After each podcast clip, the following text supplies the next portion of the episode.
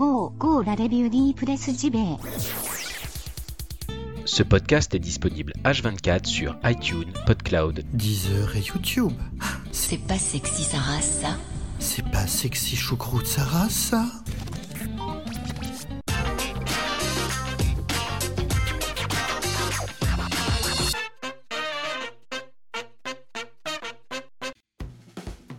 Bonjour à toutes et tous et bienvenue dans la revue de presse JV. Nous sommes le vendredi 16 mars 2018, donc la semaine se termine, le week-end est là. Coucou joli week-end, nous t'avons tant attendu même s'il va être très pluvieux.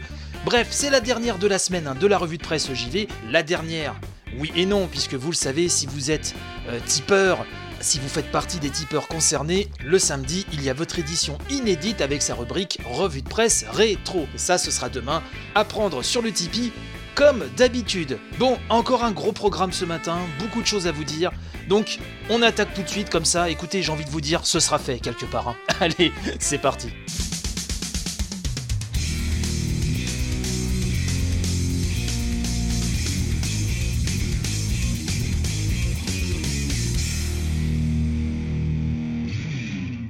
Commençons par la traditionnelle brochette de news et on commence avec Geralt de Rive, le héros de The Witcher qui a été officiellement annoncé pour le casting de Soul Calibur 6. On s'en doute un petit peu, hein, on en avait parlé dans l'émission cette semaine, mais bon voilà, Nemco Bandai vient de confirmer qu'il fera partie du casting hein, de Soul 6, qui est prévu plus tard cette année hein, sur PC, PS4 et Xbox One.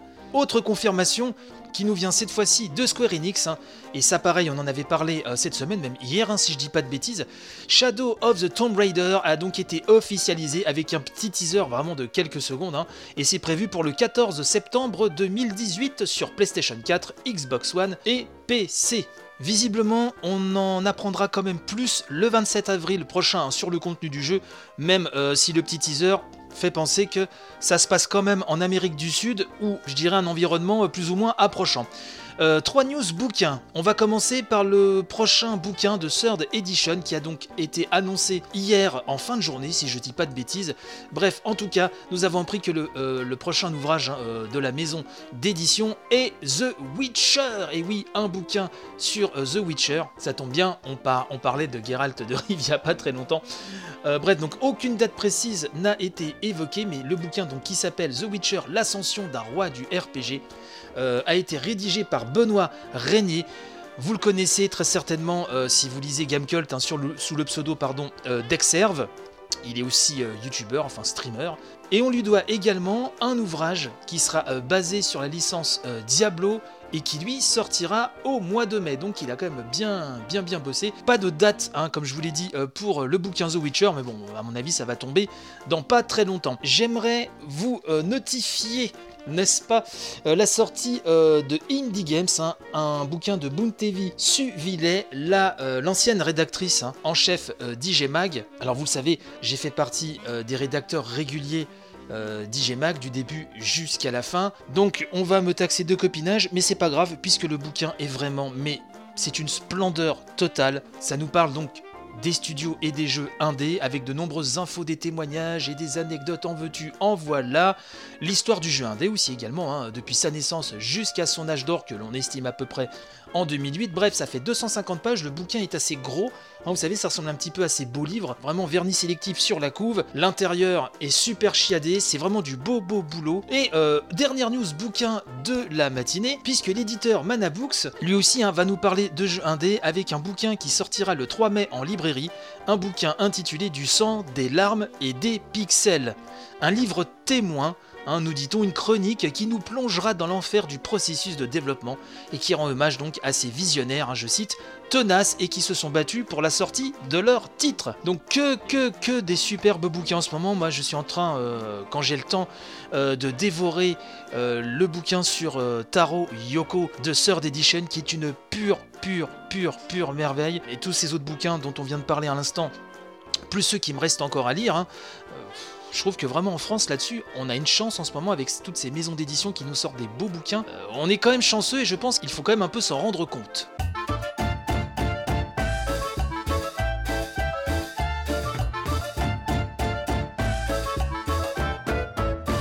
Grève dans le jeu vidéo, un député LR soupçonné de conflit d'intérêts. C'est France Info qui euh, nous parle de ça. Alors le studio en question, c'est Eugène System, hein, vous savez, dont les employés sont en grève. On en a parlé maintes fois euh, dans la revue de presse JV.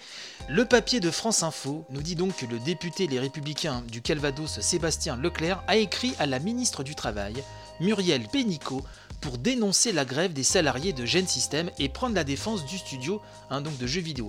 Dans cette question écrite, il regrette, hein, je cite, la surenchère de revendications salariales qui s'observe actuellement dans l'industrie du jeu vidéo. Je ferme les guillemets. Euh, et demande donc à la ministre, je ouvre à nouveau les guillemets, quelles mesures elle compte prendre pour mettre fin à cette prise d'otage. Ce qui est assez étonnant, n'est-ce pas, entre guillemets, euh, c'est que le mondain a rapporté euh, donc un possible conflit d'intérêts puisque ce monsieur Leclerc siège au conseil départemental du Calvados avec la sœur du dirigeant de Gen System. Virginie Le hein, puisque c'est son nom, et euh, Sébastien Leclerc sont amis sur Facebook. La première hein, a soutenu le second pendant les législatives de 2017. Ils ont fréquenté, nous dit-on, les mêmes institutions locales et ils sont de la même famille politique. Avouez que c'est un petit peu quand même troublant, n'est-ce pas Pour ne pas dire pire. Euh, France Info nous dit que sur son site, l'Assemblée nationale définit le conflit d'intérêts comme une situation d'interférence entre les devoirs du député et un intérêt privé qui, par sa nature et son intensité, peut raisonnablement être regardé comme pouvant influencer ou paraître influencer l'exercice de ses fonctions parlementaires. Alors, la question est de savoir si Sébastien Leclerc a voulu défendre les intérêts du frère de sa collègue, ni le député, ni la conseillère départementale du Calvados n'ont euh, répondu aux sollicitations du monde. Voilà, et donc c'est avec cette bien belle euh, information hein, qui fait rêver, qui nous met des étoiles plein les yeux finalement, euh, qu'on va passer à la suite avec un sujet encore, vous allez voir, très, très fleur bleue.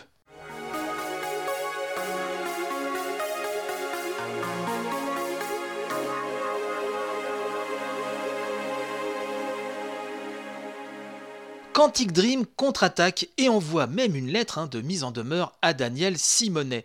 Là, c'est Gamecult qui nous rapporte ça.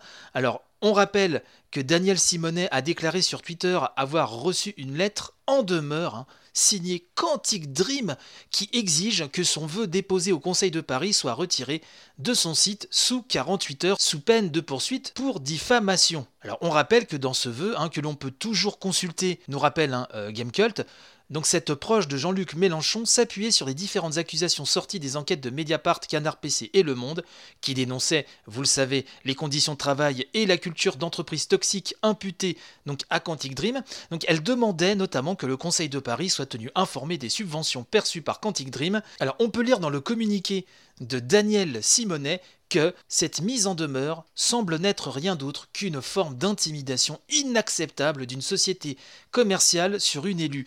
Il est temps, dans le secteur du jeu vidéo, que la peur change de camp. Voilà où on en est pour l'affaire Quantic Dream.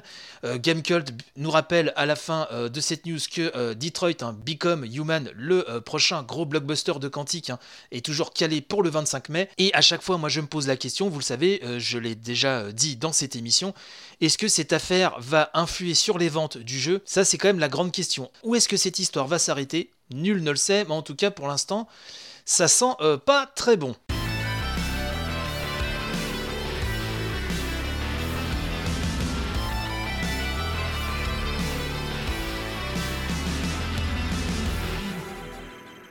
Le shooter arcade Blazing Chrome sortira cette année. C'est le site Rumgame, l'excellent site Rumgame qui nous en parle. Qu'est-ce que Blazing Chrome C'est un jeu indé fait par un studio brésilien qui s'inspire très fortement de Metal Slug ou encore de Contra.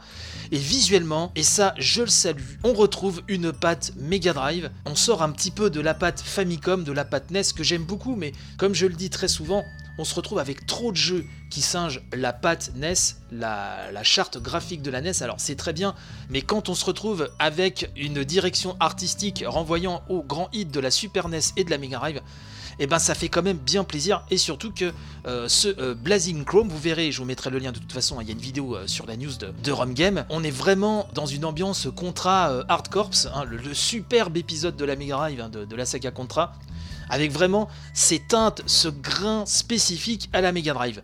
Bref, tout cela pour vous dire euh, que derrière ce jeu qui, moi, me, vraiment, me fait vraiment de l'œil, hein, euh, se trouve un label intitulé The Arcade Crew qui est né, nous, donc nous explique Achille Micral hein, sur, sur euh, Rom Game, qui est né du giron de Dotemu. Alors Dotemu, vous le savez, ils ont édité récemment hein, euh, le remake de The Dragon Strap et pareil le revival de Windjammer. Et donc voilà, il y a le nouveau label The Arcade Crew. Il entre donc en scène avec donc Blazing Chrome, développé par le studio Joy Masher. Alors on nous explique que The Arcade Crew capitalise sur le frameworks hein, de développement et de production de Dotemu, mais son ambition est différente. Il s'agit de se concentrer sur la production et l'édition de nouveaux jeux, tandis que Dotemu poursuivra sa stratégie de faire revivre des franchises populaires et prestigieuses du passé. C'est en tout cas ce qu'explique Cyril Imbert, hein, le euh, big boss de Dotemu. Il tient quand même à préciser, je le cite, en cela nous ne sommes pas un autre label indé.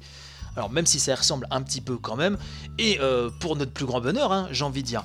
Euh, si vous avez envie d'en savoir un peu plus hein, donc sur ce jeu, sur Blazing Chrome, euh, sachez que l'équipe sera présente à la Game Developer Conference hein, qui se déroulera du 21 au 23 mars prochain et lors du GDC Mix le 19 mars au soir. Et donc on, on en verra peut-être beaucoup plus sur le jeu qui est prévu pour l'instant seulement sur PC. Mais, mais, mais, euh, je vous invite vraiment à aller, euh, de toute façon le lien sera dans la description de l'émission comme d'habitude, je vous invite vraiment à aller sur le lien dans la description de l'épisode pour voir la vidéo, ça fait vraiment super super envie, ça a une super bonne tronche, vraiment on est dans le haut du panier au niveau de ce type de rendu. Alors si le level design suit et que ça a bien la patate euh, manette en main, je pense qu'on s'achemine vers un hit potentiel.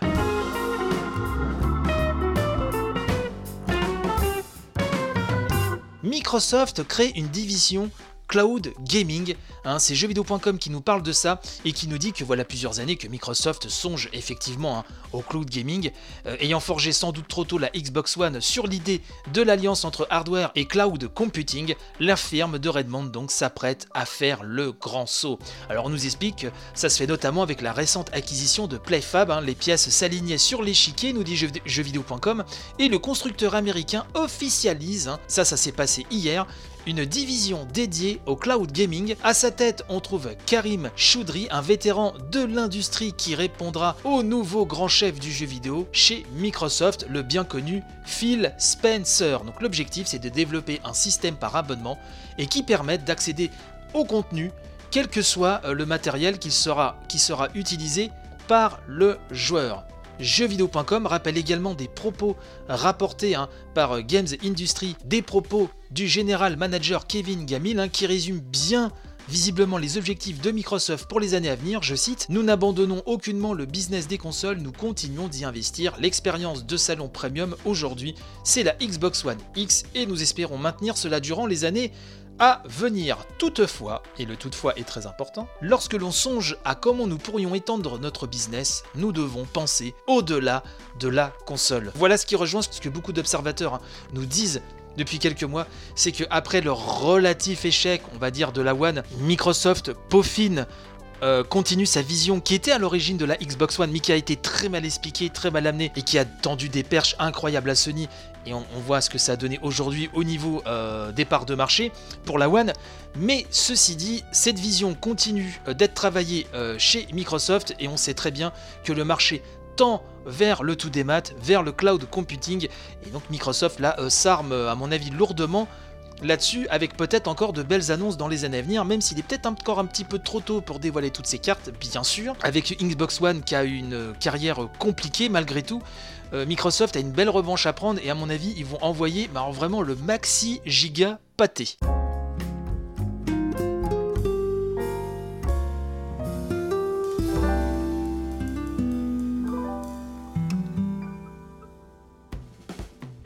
C'est ainsi que se termine cette semaine hein, de revue de presse JV. J'espère qu'elle vous aura plu. Je tiens à remercier tout particulièrement euh, les tipeurs. Merci pour votre soutien sans faille hein, et qui me donne la force hein, de continuer chaque jour. Vous êtes 59 actuellement avec une cagnotte qui a atteint 409 euros. Merci vraiment, vraiment à tous. Alors c'est super important, si vous voulez vraiment soutenir l'émission, déjà de la partager. hein. Ça c'est déjà, euh, je dirais, vraiment super cool. Et euh, aussi bah, de faire connaître le Tipeee éventuellement euh, pour ceux qui ne le connaîtraient pas. Et si vous voulez vraiment contribuer au succès de l'émission, avoir des émissions inédites hein, comme celle du samedi, pas mal de petites choses, des salons dédiés sur le Discord et la possibilité d'enregistrer à mes côtés la grande revue de presse JV, la grande mensuelle d'ailleurs, hein, la dernière a été postée il n'y a pas si longtemps, on vous parle des médias jeux vidéo. Et donc je tenais à remercier Pikachux, hein, euh, le dernier euh, tipeur à avoir rejoint la grande famille de la revue de presse JV. Merci à toi, merci à tous. D'une manière générale, merci à tous les auditeurs, merci vraiment à toutes et tous de m'écouter chaque matin, chaque jour. Merci pour vos retours. Je vous souhaite un excellent week-end. Portez-vous bien, jouez bien, travaillez bien. Si vous êtes au boulot, bon courage en tout cas. Et que vous dire de plus? À demain, donc pour les tipeurs concernés, à lundi pour attaquer une nouvelle semaine hein, avec panache et robustesse, et toujours, vous le savez, dans le respect de la personne humaine. C'est important, et surtout en ce moment, en ces temps euh, troubles, hein, il est important de, de, se respecter, je crois. Et je vous fais un gros bisou, et puis bah, je vous dis à très très vite du coup. Allez, bye bye.